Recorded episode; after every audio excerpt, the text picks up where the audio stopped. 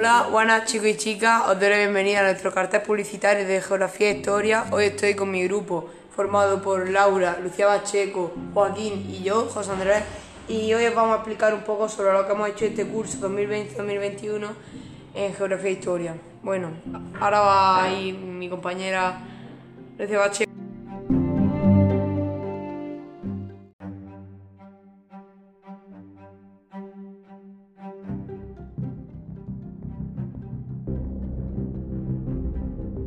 Bueno, como ha dicho mi compañero José Andrés, yo voy a explicar cómo nos hemos organizado en cada tema y qué actividades hemos hecho. Lo hemos hecho todo muy visual porque así es como se lo ha querido organizar la maestra y así era mucho más fácil de aprender. Eh, depende de la unidad, pues hacíamos, por ejemplo, en la primera hicimos un lab book, hemos hecho mapas visuales, muchos podcasts.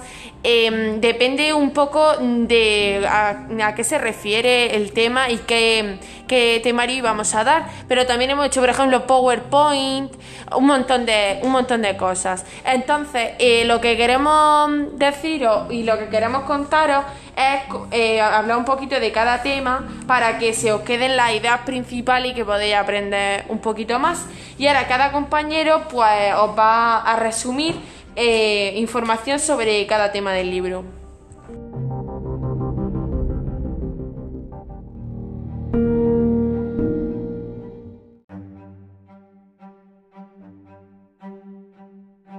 Tema 1. El inicio de la Edad Media, germano y bizantino y musulmana. En el año 476 después de Cristo, tras la desaparición de un imperio romano de Occidente, comenzó un nuevo periodo histórico, la Edad Media. En esta unidad analizaremos sus espacios más significativos, representados por el Imperio Bizantino en Oriente, el Reino Carolingio en Occidente y el Islam que desde la península de Arabia se extendió por dos orillas del Mediterráneo. Al finalizarla, serás capaz de comprender algunos cambios y, continuidad histórica y de comprar en diversos aspectos las formas de vida de estas civilizaciones.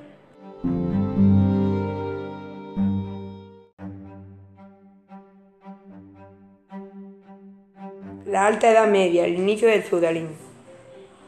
Conforme avanza la Edad Media, los reinos cristianos europeos evolucionan hacia una nueva organización política, económica y social. Esta nueva forma de organización se conoce como feudalismo o sistema feudal y adquirió sus rasgos distintos entre los siglos IX y XI. En esta unidad estudiaremos la sociedad feudal y las relaciones que se establecen en personas es decir, entre los señores y sus vasallos, entre los señores y los campesinos, y, mencionamos, y mencionaremos algunas de sus consecuencias. Completaremos el estudio del periodo con el análisis del arte románico, el primer estilo internacional europeo. Ahora va a mi compañera Laura a explicar el punto 3 y 4.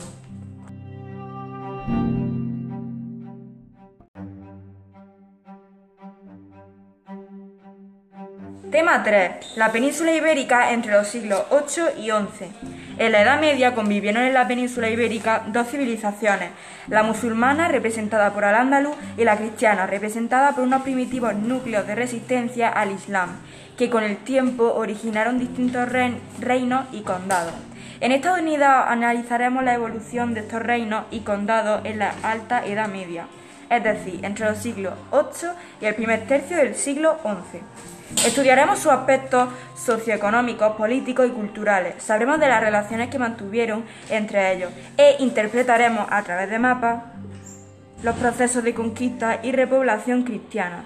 También aprenderá las características del arte de este periodo islámico, perrománico y románico y podrá valorar la importancia que tuvo el Camino de Santiago.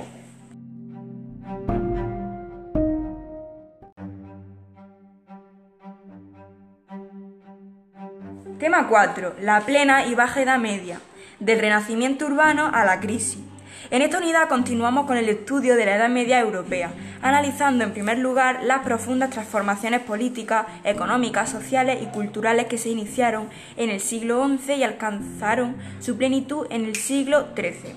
En el siglo XI se produjo un auge agrícola notable y como resultado de este Europa asistió a un aumento con constante de la población y su recuperación material. Esta se reflejó, entre otros aspectos, en el renacimiento de las ciudades y del comercio, en la aparición de la burguesía y de las universidades y en el desarrollo del estilo gótico. Tras estos logros, Europa occidental entró en el siglo XIV en una profunda crisis que se prolongó hasta bien entrado el siglo XV.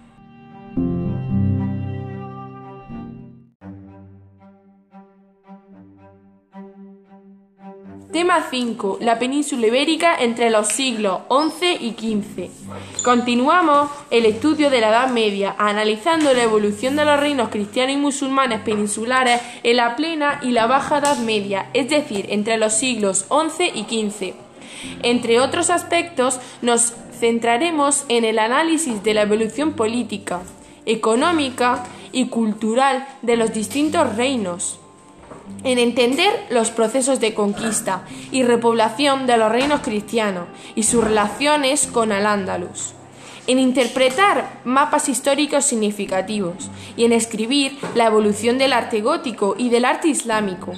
También analizaremos la crisis del siglo XIV en los reinos peninsulares, sus causas y sus principales consecuencias.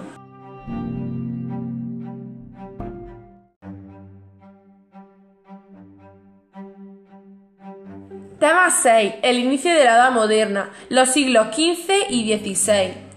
Esta primera unidad de historia está centrada en los siglos XV y XVI y en los cambios políticos, económicos, sociales, culturales y artísticos ocurridos en estos siglos en relación con la Edad Media.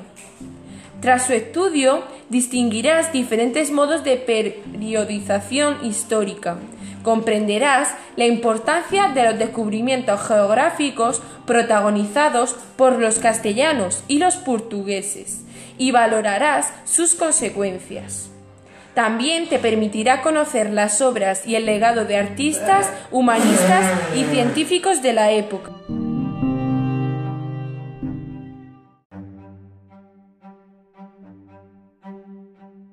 Tema 7. El inicio de la Edad Moderna en España y América.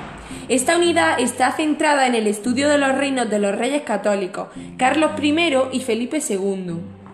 Algunos acontecimientos europeos y mundiales ocurridos durante su reino ya los conoces de la unidad anterior, aunque ahora los estudiarás desde un punto de vista diferente. Otros son específicos de España, de ahí que los dedicaremos una atención especial. Entre estos últimos destacan la conquista y la colonización de América y sus consecuencias, la expansión de Castilla y Aragón por el mundo y el inicio del siglo de oro de la cultura y arte española.